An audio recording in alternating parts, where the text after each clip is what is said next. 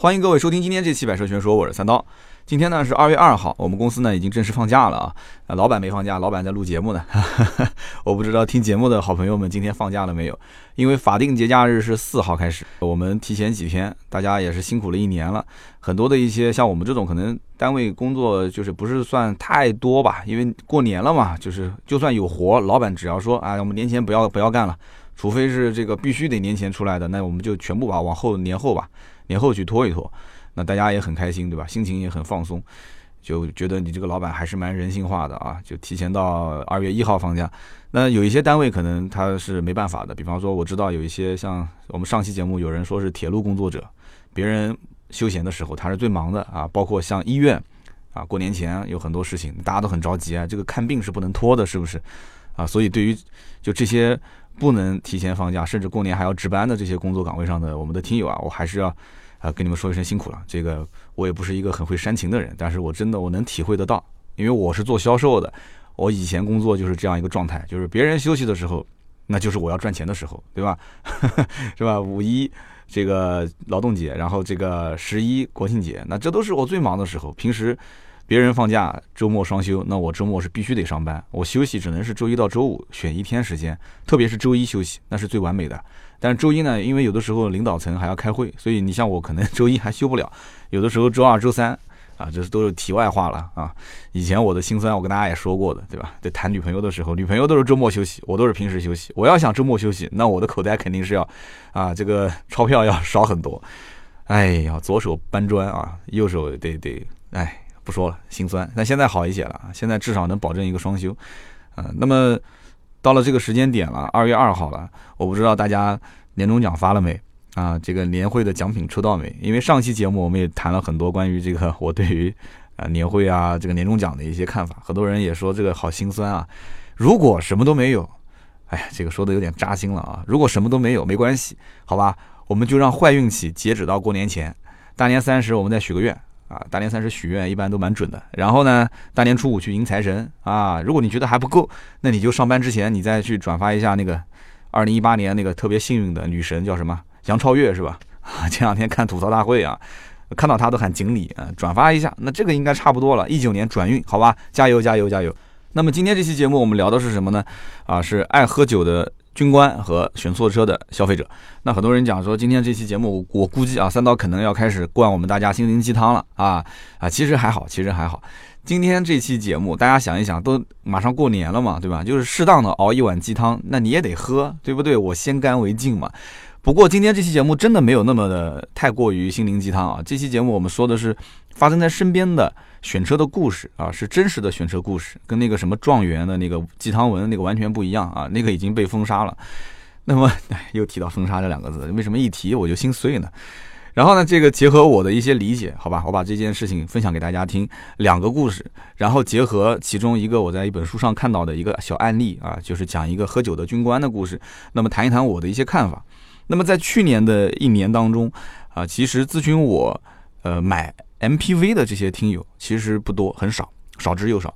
那我曾经也分析过，对吧？节目当中大家应该也听过我说，那么二孩政策的放开，大家是不是都喜欢去买 MPV 呢？路上是不是 MPV 越来越多呢？其实并不是这样子的，七座的 SUV 多了起来，但不是 MPV。那其中这个缘由，我跟大家也分析过啊，你听我往期节目，你肯定都知道。那么今年的年底，为什么突然一下子咨询我 MPV 的人越来越多了？哎，我觉得很奇怪，微博私信啊，包括芬达啊，包括我们的盾牌的微信号上，都有人在问 MPV。那我后来分析了一下，这个其中啊，我觉得跟环境有一定的关系。什么环境关系呢？就是马上不是快过年了嘛，快过年了，大家都想到的是什么？都是回家啊、团圆啊、拜年啊、度假啊、旅游啊、走亲访友，都是这样的一些画面。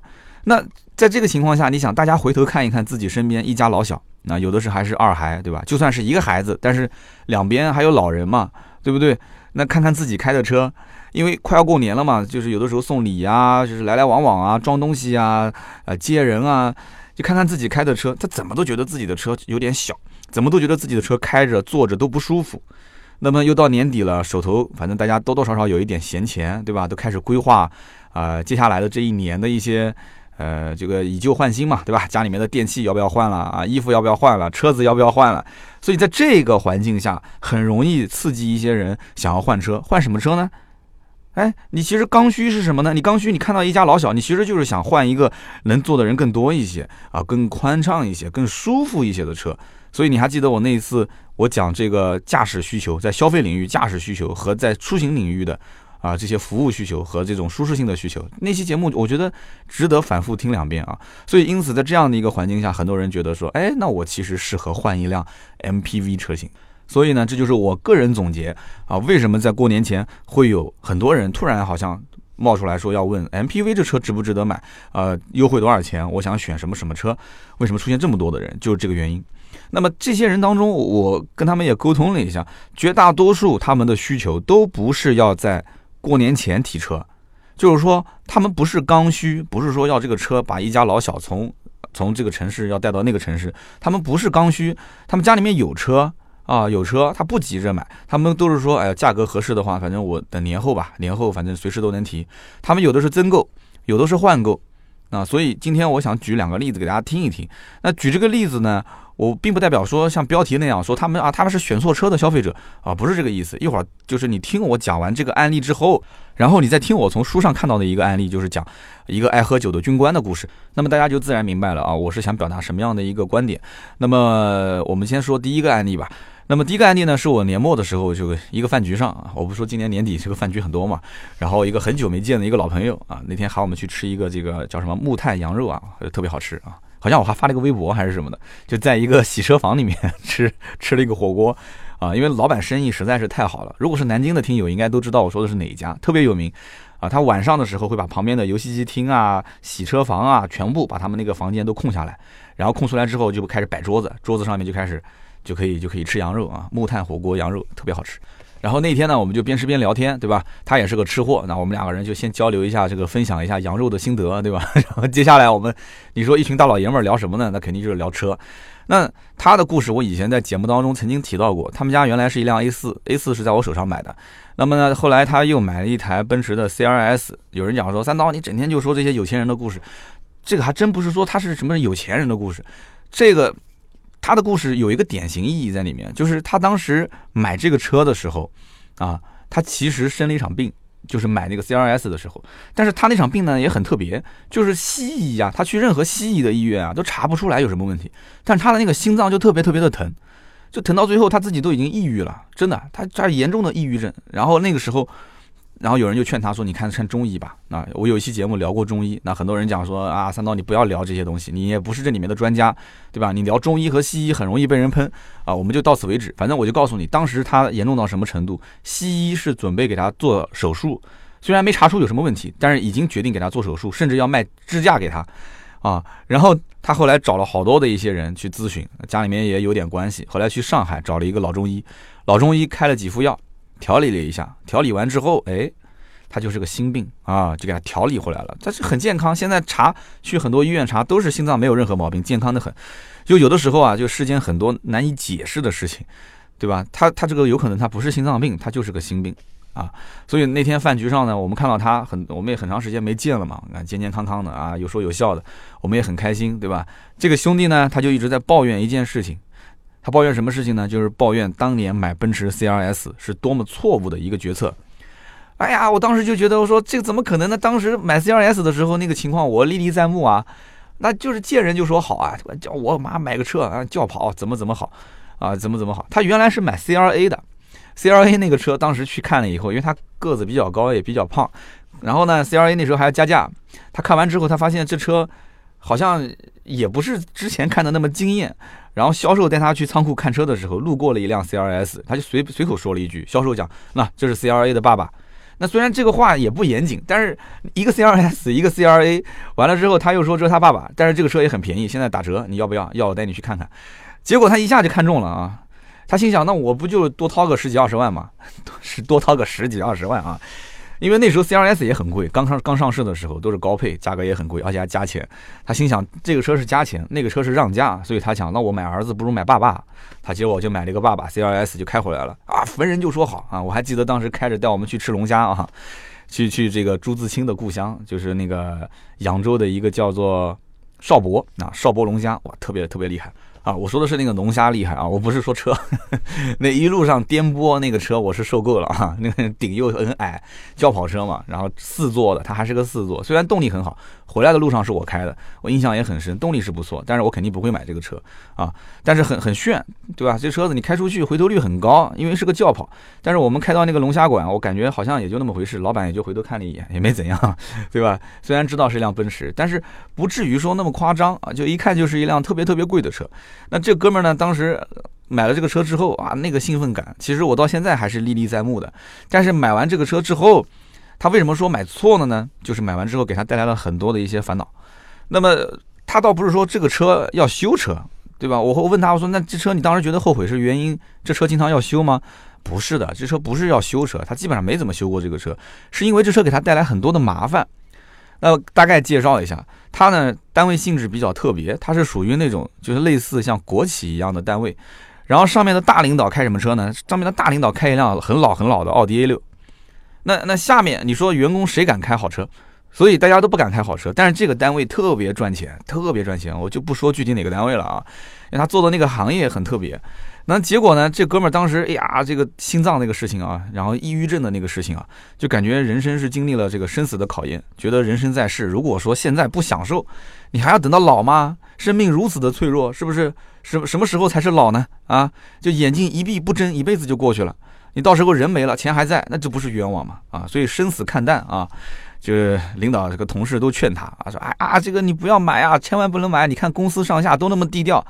对吧？生死都看淡了，那不服就干嘛，对吧？所以冷眼和嘲笑他根本就不会怕，领导各种暗示、各种明示，哎呀，就在这个前提条件下，就像前段时间那个谁，我看到有条留言说，八个盾牌抱着三刀都没有拦住他去说那件事情啊，三刀还是说了，哈哈，最后被封杀啊。我跟他个性还挺像，所以我们两个之间才能成为一个好朋友嘛。所以就各种暗示，他还是坚持把这车给买了。那么买了之后，每天还很高调的开这个车上班，还就停在公司最显眼的位置。那之后的这个事情，我觉得就应该是在情理之中了啊。那公司领导肯定是那个你懂的，对吧？就是据他所说啊，当时在饭局上是这么说的，就是单位但凡发任何的奖金，只要不是全公司所有人都有，那一定是不会发给他的，他是一定是一毛钱拿不到的。然后他有一个奖金，他是做销售，但是销售我记不得是什么奖了。这个奖是每一年必发给他的，就不管他业绩好坏啊，他这个人反正能力也比较强。结果自从了买了这个 CRS 之后，这个奖从那一年开始就终止了。领导也是跟他说的很清楚，说哎，你看看你，你这个条件也摆在这个地方，对吧？那我们公司肯定是要把这个奖励奖给那些更需要的人。那他也不好说什么呀，对吧？你不能跟领导真的对着干啊。啊，后来这个奖金从那一年开始就没有了。他算了一笔账，就是如果不买这个车，就那个奖金这几年拿下来的话，那又可以再买一辆，不没有没有像 C R S 那么好，但是起码也是一个合资品牌的中档车了。我的天呐，损失是非常巨大的，还有很多的一些隐形损失啊，像出去吃饭，别人一看都不都是不付钱，他就等着他付钱，这个我们就不说了啊。那从他买 C R S 这车给他带来过多少快乐呢？也就是刚买的时候那段时间，那么之后就是无尽的烦恼啊。关键问题是，他买完之后停到公司之后，把这个公司整体的这个氛围给破坏了。那这个话怎么理解呢？也就是说，他这车开进公司之后啊，公司一下子就陆陆续续来了很多的豪车，而且一辆比一辆好。哎呀，从宝马的叉五、奔驰的 G L C 开始，然后陆陆续续就是开始保时捷的卡宴、保时捷的帕美。对吧？然后他自己就会觉得一开始还相对来讲高调一点，还有一点满足虚荣心的感觉。到后面发现，我的天呐，一个比一个有钱，而且这些人很明显就是享受这些好车的时候，人家都不开到公司，都是偷偷摸摸、低调的开，对吧？可能停在公司对面的停车场，对不对？而且家里面甚至不止一辆，有的人还换着开。你现在你你好了，把这个车开进来之后，大家一看，哎呦，瓜，我们公司以前都没有这么高调的人，现在一看，对吧？一升二，二升三。结果大家都来了嘛，人家人家讲有一个科学实验，说一个玻璃窗只要被人打碎了一块玻璃，或者是用用石头砸了一个洞，那这一片的玻璃啊，就这一面墙上的玻璃，一定很快的时间它就会啪啪啪啪啪全部被打碎，对不对？地上如果本来干干净净的，谁都不好意思丢，只要有一个人丢一个纸片，那么后面肯定很多人跟着丢，肯定的百分之百。所以这种效应，我觉得在他们公司就给破了，破了以后，领导肯定是枪打出头鸟啊，对吧？枪打出头鸟，大家都觉得说这是你带的头，是你是把这个氛围给破坏了。那么当年他在思考买这个车的时候，他考虑过这个问题吗？他其实知道的，他知道的，只不过他把这个因素给忽略了，对吧？公司历史上是没有人破坏这个规矩的，但是他觉得说干什么？我都是经历过生死的人了，对不对？我买个车，我自己享受，怎么了？你还能你还能对我有什么要求吗？我买个车，我工作正常干，对不对？你领导说什么我做什么，甚至我做的比你想象中还要好，那不就行了嘛？你管我开什么车干嘛？啊，所以他当时明明知道这个因素，这么多人拦着他，但是他仍然把这个因素给忽略了。所以这一点大家一定要记得啊。我们有的时候买车就是这样子，啊，买车就是这样子，我们会忽略很多的一些因素。车这个东西它很特别，它不像我们家买的冰箱，也不像我们家买的空调，也不像我们家买的电视机，这些东西你不可能拿出去显摆，对不对？我曾经记得很早很早之前，我讲过，我大学做兼职的时候。因为我英文不是很好，当时当时做兼职卖电视机的时候，有个老外黑人，他想买一个 DVD，那个时候还叫 VCD 还是 DVD 啊？然后我就用一个结结巴巴的英文跟他介绍，在介绍的过程中，我还发现那个哥们儿他在客厅里面放的那个 DVD，要买一个好品牌的，当时是要买索尼还是买什么的？他要买个好品牌的，然后在自己的卧室里面放的那个 DVD。可以买一个国产的啊，那就是比较差一点的品牌，只要能看就可以了。那这是为什么呢？大家都懂啊，要面子嘛，对不对？客厅里面放的要好的，然后房间里面放的可以稍微差一点啊。不过他以后就知道了，客厅里面放的那个一定是读不出很多那些在中国买的碟片。然后那个卧室的 DVD，哎呀，你别觉得好像牌子不好，价格便宜，那什么碟片都能读得出来，是吧？以前我们八零后买过 DVD、VCD 的人都懂啊，都懂。那所以这件事情。就是他忽略了很多的一些重要因素，他觉得这个不重要，他觉得自己认为重要的才一定是重要的，所以这一句话大家一定要记得。等一会儿我们再说那个军官的故事啊，可以把它对应得上。那么现在这一位 CRS 的兄弟想要换车，他要换什么车呢？他想换一辆 MPV 啊，他已经看淡了嘛，他说我要换 MPV，这这这台车给我带来了很多的烦恼。那从我的角度来讲，你现在换一辆 MPV，你当年开 CRS 把公司的分歧给搞坏了。你认为你现在开一个这个 MPV，你就能把这个风气再给圆回来吗？根本不可能，是吧？就大家心目中，你就是我们公司第一个开豪车上班的，你就是我们公司第一个开 CRS 的。你现在即使是开个奥拓。在我的眼中，那你也是装，你就是我们公司当时最高调、最有钱的那个人，所以我我当时就笑他，我说那你换这个 MPV 是什么意义呢？对吧？三点零 T 的轿跑你不开了啊？完了之后你换个 MPV，你想什么呢？是不是？你们家这个是人人口多还是孩子多还是怎么回事？他说我不管，反正我后半生我要享受生活啊，我要带着老婆孩子，我要带着我家父母，我要去全国各地看风景。我说好吧，看风景，你自己的工作性质，我我还是多少清楚一点的，常年出差。常年出差，常年去见客户，跟人还喝酒啊！你还得要，你你还开个 MPV，带着老婆孩子，算了吧。我当时我就在想，我说你在想什么呢？对吧？享受生活，我当然我我也想享受生活，对吧？但是大家年龄也差不多，对吧？你现在要换个 MPV，那都是你在想象想象的空间。我说那好吧，你要换什么车？你说。他说我要我要换奥德赛啊，或者换 G L 八。我当时喝口水，我差点没喷出来。我说哥们儿。你怎么说？当年也是 C R S，C R S 这车虽然看上去好像不是什么特别豪的车，但是怎么说这车也是一个小一百万啊，对吧？老百姓不懂的话，稍微要是路边来一个人看一眼，然后 C R S 嘛，对吧？也是个奔驰轿跑，你就算折扣力度再大，你当年自己心知，你知道优惠了多少钱？几十万，对吧？买的这，但是别人不知道优惠那么多，别人肯定认为这也是一台百万豪车，好不好？你现在百万豪车不开了，你要把它卖掉。完了之后，你现在换个品牌，你换品牌我也就认了，动力也降了，豪华度也降了，啊，这降的还不止一个档次，是不是？你换个 MPV，你你你知道，对吧？你家里面人是怎么想的？你是怎么想的？你身边的人是怎么想的？啊，他说我不管，反正反正我觉得 G 二八、奥德赛这两个车，对吧？这个我喜欢，我觉得够用就行了。我说你能找回。这个当年开奔驰的那个感觉吗？啊，就当时我就提醒他，我说你要想清楚了啊，你别到时候开这车开个两个月、三个月，一会儿说这个车肉啊，一会儿说这个车什么这个地方硬，那个地方粗糙，啊，他说啊，我反正我想清楚了，我是觉得他没有想清楚啊。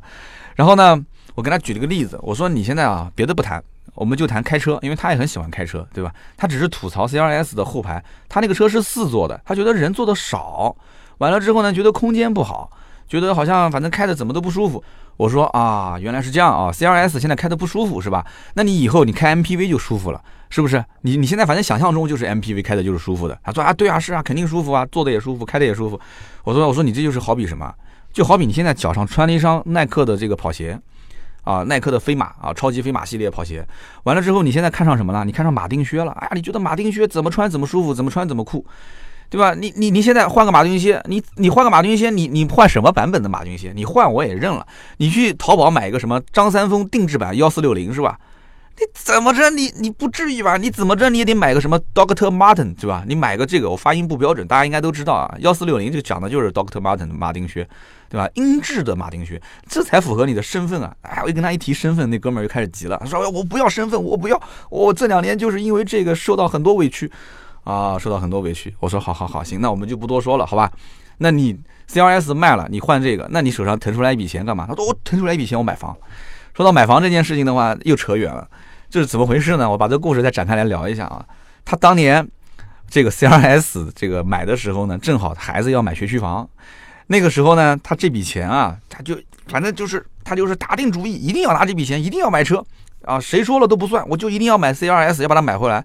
然后好了，家里面买学区房的时候啊，手上差了那么大几十万，那怎么办呢？那就只能稍微选小一点的啊，偏一点的这样的一套学区房。那么现在他就后悔了，他说当时如果这笔钱不买车，那就可以买地理位置更好的，对吧？然后买面积更大的当时的学区房。哎呀，亏死了！当时才多少钱？现在多少钱？他说现在跟当年如果要是算这笔差价的话，他说我至少损失了一台法拉利啊，即使不是一手的，至少也是个二手准新的法拉利。他说：“我今后我再也不买豪华品牌了。哎呀，我不要去让豪华品牌给我满足那些所谓的什么虚荣心啊啊！我不需要了。我现在真的，我回头看看都是叹息，都是失望啊！我估计很多很多开豪华品牌的人，现在回头想想都是这样。特别是在像南京这样经历过房价疯涨，然后又限购的那个年代的人，对吧？我同意他最后这两句话，说哎呀，这些可能带不来那些虚荣心和满足感。但是我不同意他前面的说的说的话，我绝对不同意。”啊，什么买车错过买房的观点？什么叫买车错过买房？你是现在回看啊？那按照这样子来算的话，那我跟你这么讲，南京市民至少一大半都应该是保时捷车主，至少是保时捷以上车主，对吧？保时捷一台车便宜的也就是小几十万，贵一点的一两百万，一两百万。南京的房价，你随便错过一个几十平的房子，你现在估计手上你就差了一辆保时捷回来，是不是？我不同意，我绝对不同意他这个说法啊！但是他始终坚持说。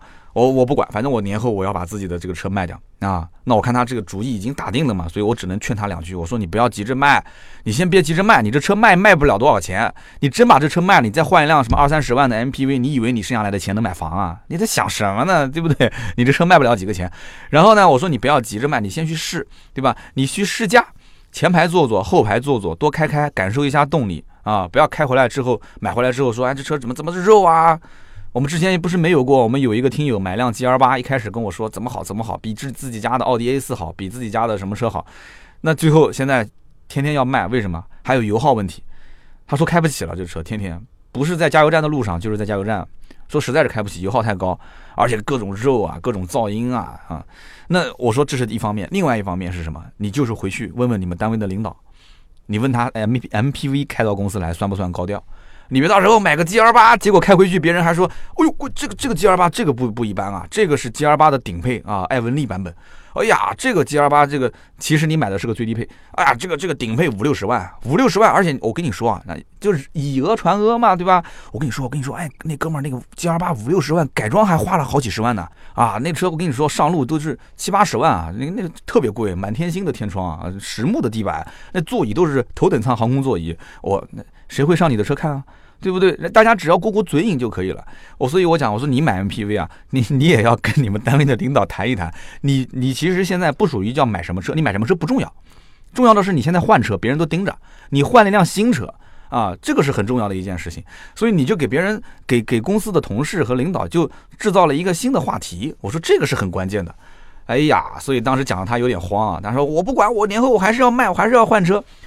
我说我说那不行，你就换一辆丰田塞纳，买个二手的，嗯，不要买新的，就因为这个车大多数人也不知道这车多少钱，猜不出来，对吧？而且你还是个二手车，千万不要扎那个红绳子，而且老牌照保留，你这样的话别人一看也不懂，反正你就说，哎，这二手二手二三十万，二三十万，哎，十几二十万的车，丰田便宜便宜，哎呀，这你就这么说。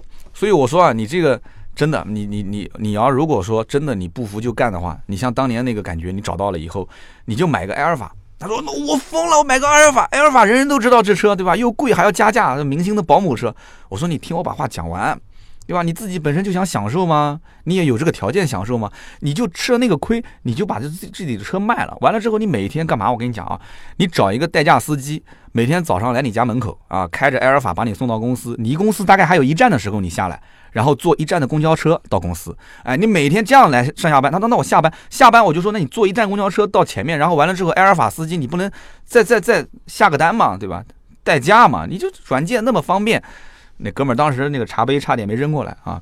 就，那你不是要享受嘛，对吧？享受就得付出代价啊！买个丰田埃尔法，对吧？加个二三十万加价，然后花个小一百万买回来。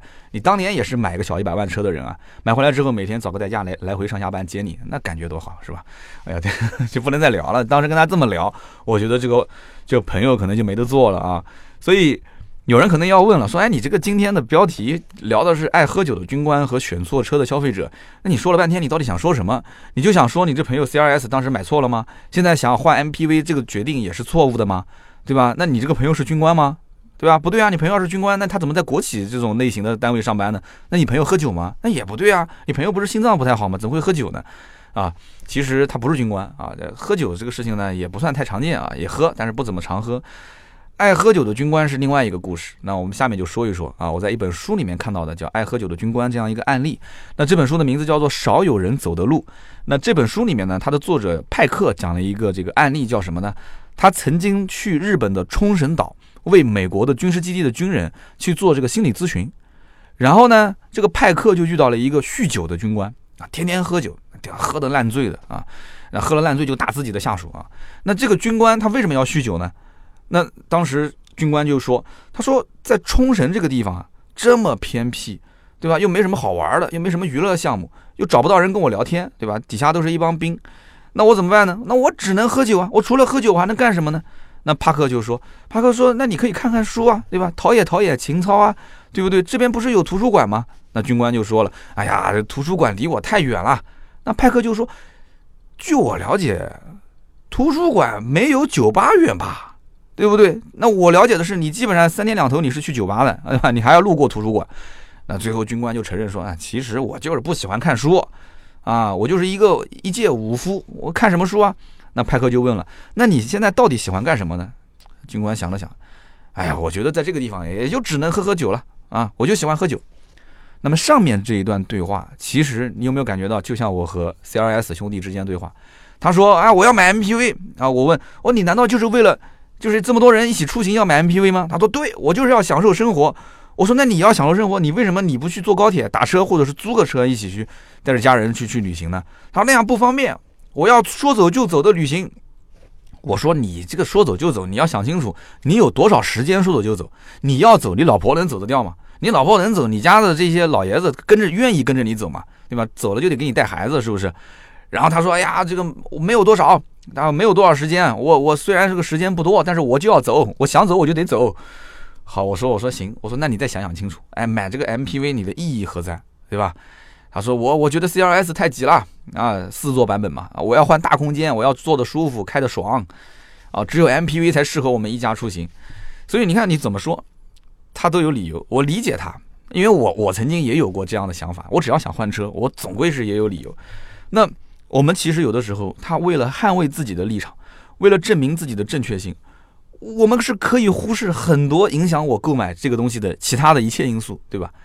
前段时间我我也在想买个 X Xbox 三六零啊，后来我们一个听友说啊，我这边正好有一个兄弟的这个二手的淘汰了，你要要要，我直接快递给你啊！我想了很多画面，我说这个 Xbox 买回来之后我们怎么玩怎么玩。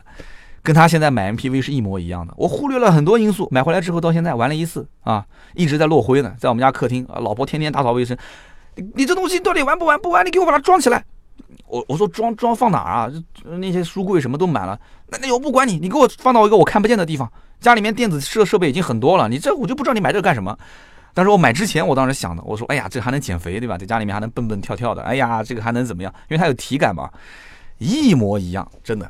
就我们就是为了捍卫自己的立场，我想要这个东西，所以为了证明自己的正确性，所以我们忽略一切任何影响我购买的因素，视而不见，对吧？我们没有去尊重一个事实，那事实就明明明摆在那个地方，就是我每天下班可能就是七八点、八九点，周末可能还要加班，还有事情啊，这些事情我们都忽略了。我老婆是不可能碰这个游戏机的，我女儿也，我不把它安装起来，我不教她玩，她也不会玩，对不对？而且里面很多英文她也不懂，就中文她也不会懂，她也不认不认识几个字，所以他他们都玩不了，所以这个东西这个设备一定是跟着我走的，我动它才能动，要不然全家都玩不起来。所以在这个情况下，我们不愿意承认这个事实，哎呀，所以这就很麻烦的一件事情了。我以前不知道节目里面有没有举过一个例子啊？据统计，人们啊。人们忘记给自己按时按点的吃药的概率，远远大于忘记给自己家的狗、给自己家的猫打针吃药的概率。那这个统计反映了一个什么样的意义呢？其实我个人觉得，它就是很多人自己是看不起自己的，自己看不起自己，自己不太自信，但是自己所说出的任何一句话，所做出的任何一个判断，又希望它是正确的，所以他需要有各种各样的方式来证明自己是对的，要不然的话，这就没有存在感，是不是？但是对的和错的，有的时候你不好去分辨，那就产生了我今天跟 CRS 兄弟之间的对话。我相信听我节目的兄弟们，平时在跟想买车的一些朋友之间聊天，也会出现这样的对话。但你你会发现，其实好坏对错都很难分辨。我们的出发点是好的，我们是站在第三方的这个视角去帮他去分析，但是真正对他来讲能产生多少影响？这个就不得而知了啊，就看就各位的实力了啊。就听三刀的节目是不是听的很多，能把很多的一些东西带走，然后能把它给说服，那你就得到真传了啊。那你说这一位 CRS 想换 GR 八的兄弟，他是对呢还是错呢？那我前面举的这是第一个例子。那么爱喝酒的军官也跟大家说过了。那下面我们就说第二个例子。第二个例子呢，我可以说的稍微短一点。那这是我的大学的一位学长啊，大学广播台的一个我的老领导。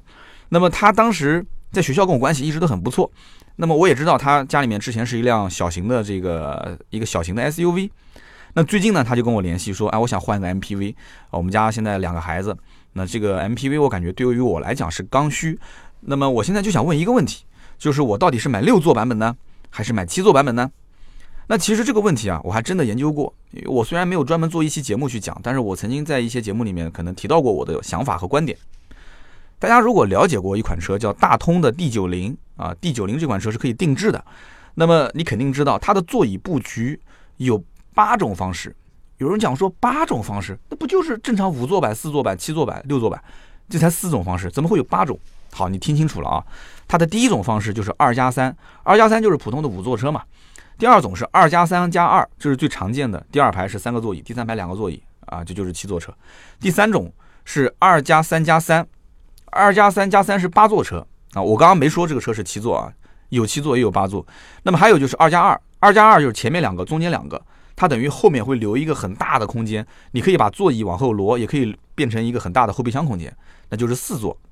那么还有一种呢是二加二加二，那就是六座。还有就是二加二加三，这个也是很常见的，第二排是两个独立座椅。那么还有就是一加二，有人可能就听不懂了，什么叫一加二？还有一加二加二，好，这里面解释一下。一加二是什么意思？沃尔沃曾经有一款 S 九零，大家还记得吗？副驾驶的座椅是拆掉的，前排只有一个座椅。哎，对了，这就叫做一。一加二就是前排一个座椅，后排两个座椅。那么以上这么多种的搭配形式，那这就是大通 D 九零的一个定制化的这样的一个座椅布局，有八种方案。那他老同学问我是问什么问题？就是六座版和七座版怎么选？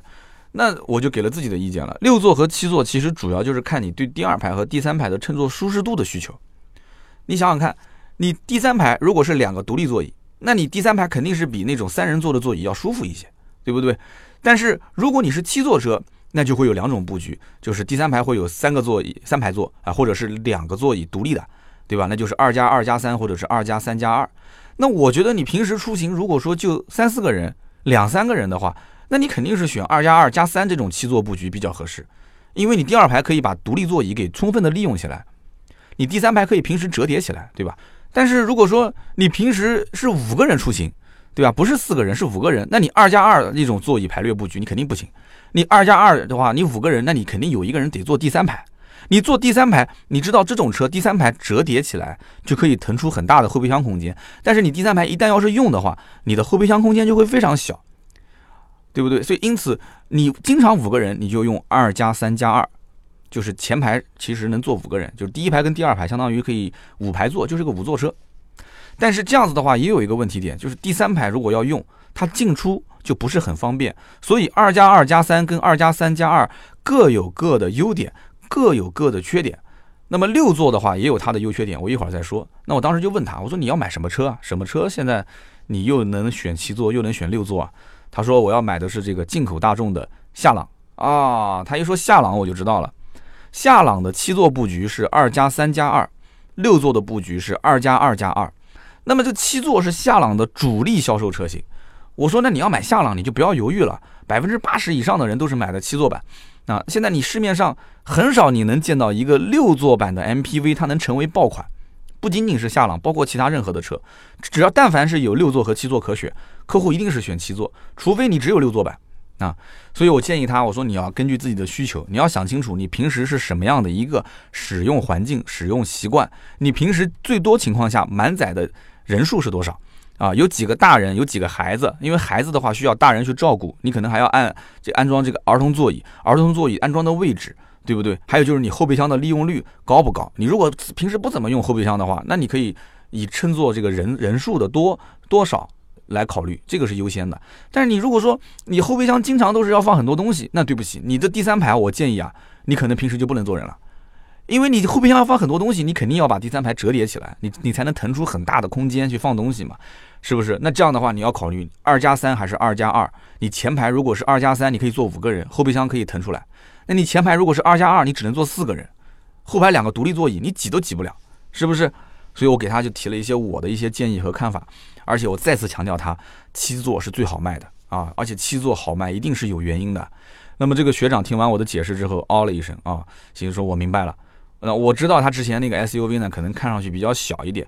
那我推荐他，我说你不仅仅看夏朗这一款车，我建议你其实因为夏朗二十多万嘛，对吧？我建议他其实可以看一看啊，很多一些自主品牌卖的比较好的 MPV 啊，比方说像广汽传祺的 GM 八啊，还有就是马上要上市的吉利的嘉际啊，这些车都可以去比一比。但是好像我的建议对于他来讲，这个反应不是很强烈啊，就是没有调动起来他很多想了解的情绪。那么我也不好再说什么，为什么呢？因为每个人心里面有自己的想法，对吧？那学长他想买进口大众的夏朗，那我要如果说力推他去买国产的传祺和吉利，那他万一觉得说，哎，三刀你怎么回事啊？啊，你这两年是不是混好了，有点看不起老同学了，对吧？老同学这个，对吧？这个想买一个进口大众，你你就硬拉着我去买国产车，你这想什么呢？你这是？那大家其实知道，我做汽车节目，我心心里面是。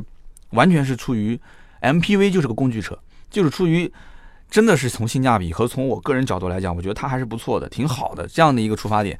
但是在人际交往的过程中，有的时候你很容易好心办坏事。但这只是举个例子啊，我相信我老同学不会这么想的，对吧？所以我可能想的有点有点远，有点多啊。就是我提醒各位，在平时帮人选车的时候，你可能是出于好心啊，就是各种说，但是你要去具体分析他当时选这个车的心态。他难道不知道进口大众这个车以后的配件价格也比较贵，工时费也比较贵吗？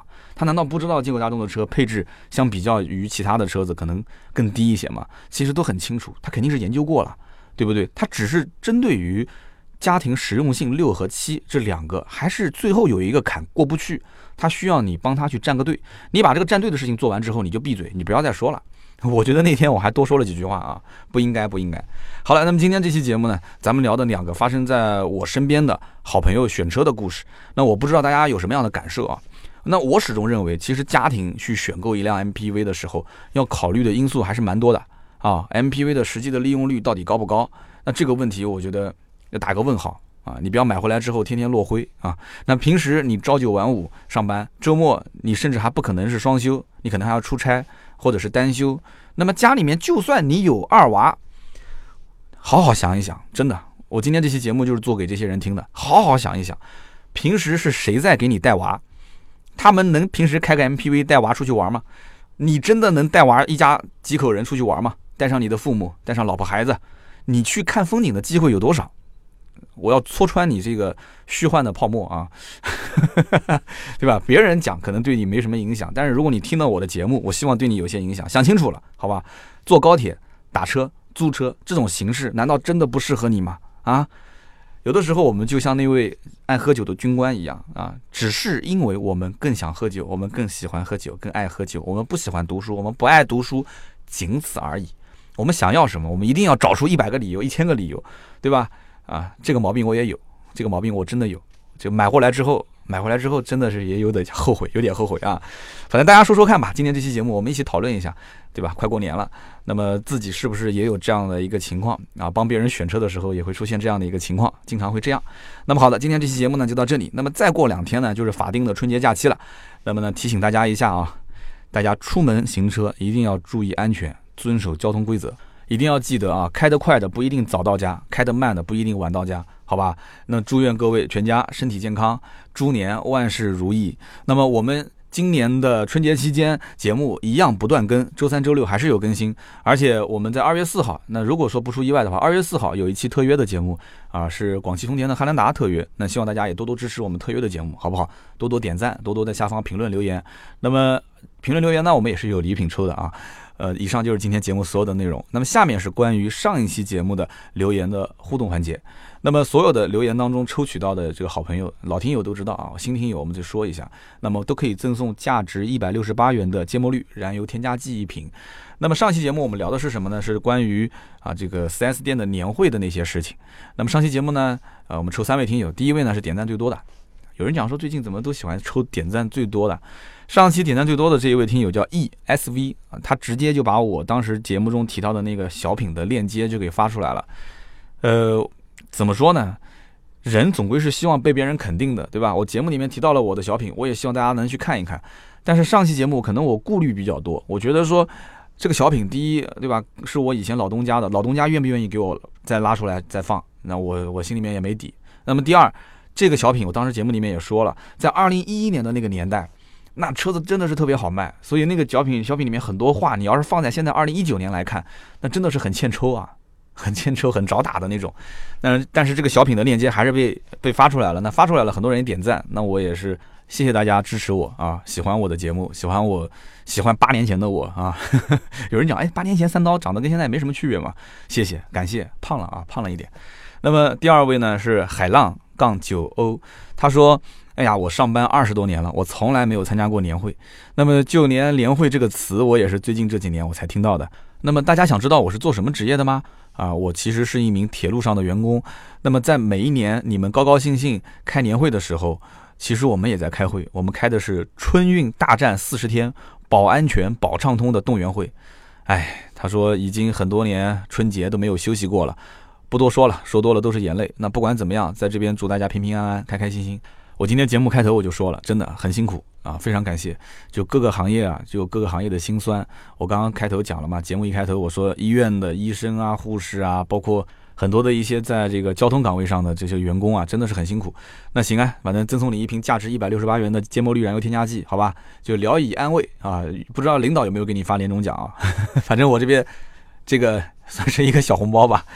好的，那么下面一位听友叫做贝努力啊，贝努力他说。啊，我希望三刀能出一个两厢车的专辑，八万到十五万的区间，那么讲一讲各个车型的优缺点，它的动力、它的空间、它的隔音、它的操控，还有变速箱的稳定性、小毛病多不多、油耗保养等等方面。还有就是这种两厢车啊，适不适合三口之家？因为我要安装儿童座椅，呃，还有就是市区代步，偶尔上高速这样的一个使用环境，呃，两厢车到底怎么样？其实呢，我非常非常希望啊，就是大家在每一期听我节目的时候。那自己肯定会有些想法，比方说啊，这期节目的话题我特别不想听。那我我知道你不想听之后，我也很想知道你想听什么呢？其实这期节目除了本期话题的讨论以外，我真的很希望我们的各位老铁、各位听友，你身边有人问你车，或者是你看到了在汽车圈里面某一些特别好玩的话题啊，或者说你就是想买车，你想要知道某一个话题，你可以在我们的节目下方留言啊，你就说我想听什么。我在我们的微信群里面，现在也不定期的会跟大家去采集一些意见，就大家想听什么。因为以前我做节目的流程是，我们团队先审题，审完题之后啊，我们觉得最近这几个车都是新车，那我们就去说一说。但是往往有的时候不一定说新车才是大家最关心的，大家有的时候关心的车它不一定是新车，它就是一些很经典的老车，对吧？就路路面上开的很多的、卖的很好的、销量很靠前的那些老车，这些老车可能我以前说过一次了，但是很长时间我就不说了。但是往往很多人还是想听啊。我那天做这个调研，对吧？丰田的凯美瑞的混动我也说过了，雅阁的混动我也说过了，甚至凯美瑞这个车燃油版的车，包括它的外形设计啊、内饰啊、功能啊，我都讲过了。但是现在还是有很多人想听啊，想听凯美瑞跟雅阁比较，想听雅阁跟这个帕萨特比较，想听帕萨特跟迈腾比较，想听迈腾跟凯美瑞比较，反正就是想听这个级别的车，对吧？包括十到十五万的区间，很多人也想听啊，怎么去选车，怎么样怎么样？所以我就想。像这一位听友一样，大家能不能在我们的节目下方多说说、多提提自己的意见？然后你发一个留言出来之后，别人一看，哎，这个话题也是我想听的，那他自然就会给你点赞点得多，对吧？点赞点得多，你可以得到两个好处：第一个，这条留言上来之后，一旦被读到了，它有可能会变成赠送芥末绿的中奖留言；第二个，就算这条没被中奖，但是我能看到。而且我要是回了你，我说，哎，这条留言我能采纳，那我会专门做一期节目来说一说这个话题。所以我觉得这是一个正循环，这是一个良性循环。那我在节目当中也倡导大家，提议大家能不能多多在节目下方啊留言说你想听什么。好的，感谢这一位叫做贝努利的兄弟。那么以上三位就是上期节目的留言互动中奖的听友。那么一定要记得点我的头像，然后呢，在喜马拉雅啊点我的头像，然后留下你的快递的信息。那么以上就是今天节目所有的内容啊！再次祝大家新年快乐，阖家安康。那么我们下一次更新呢，应该是二月六号。但是呢，我们二月四号的时候有可能会出现一期这个广汽丰田的特约的节目。那不管四号、六号哪一期更新，我希望多多关注我们的节目，好不好？那么盾牌呢，四六四幺五二五四这个微信，呃，新的听友也都可以继续加他，他每天也会通过你的好友。但是呢，盾牌这个微信，我们能不能也让他好好的休息几天啊？一号到十号是休息。那么盾牌在微信的这个回复方面呢，呃，我我给他的这个任务就是。可以回啊，就是哪怕晚一点，你可以回。但你如果一定不回的话，我也不作为工作的强制性任务。但是有人加你做好友，你还是要把它通过一下，因为四十八小时之后应该。这就不能通过了，所以加微信四六四幺五二五四，有买车卖车的咨询的问题，有改装升级，包括咨询一些价格的问题，你都可以去找我们。那么微信号四六四幺五二五四，就是在过年期间呢，我们会通过好友，但是可能回复会慢一些。我们还是从二月十一号正式上班之后，会进入到一个完完全全啊，就是正式的这个工作状态，好吧？希望大家多多理解，好不好？好的，那么以上呢就是今天这期节目的所有的内容啊，感谢各位的收听和陪伴，能听到最后的真的都是老铁啊，谢谢你们，谢谢，我们下期节目接着聊，拜拜。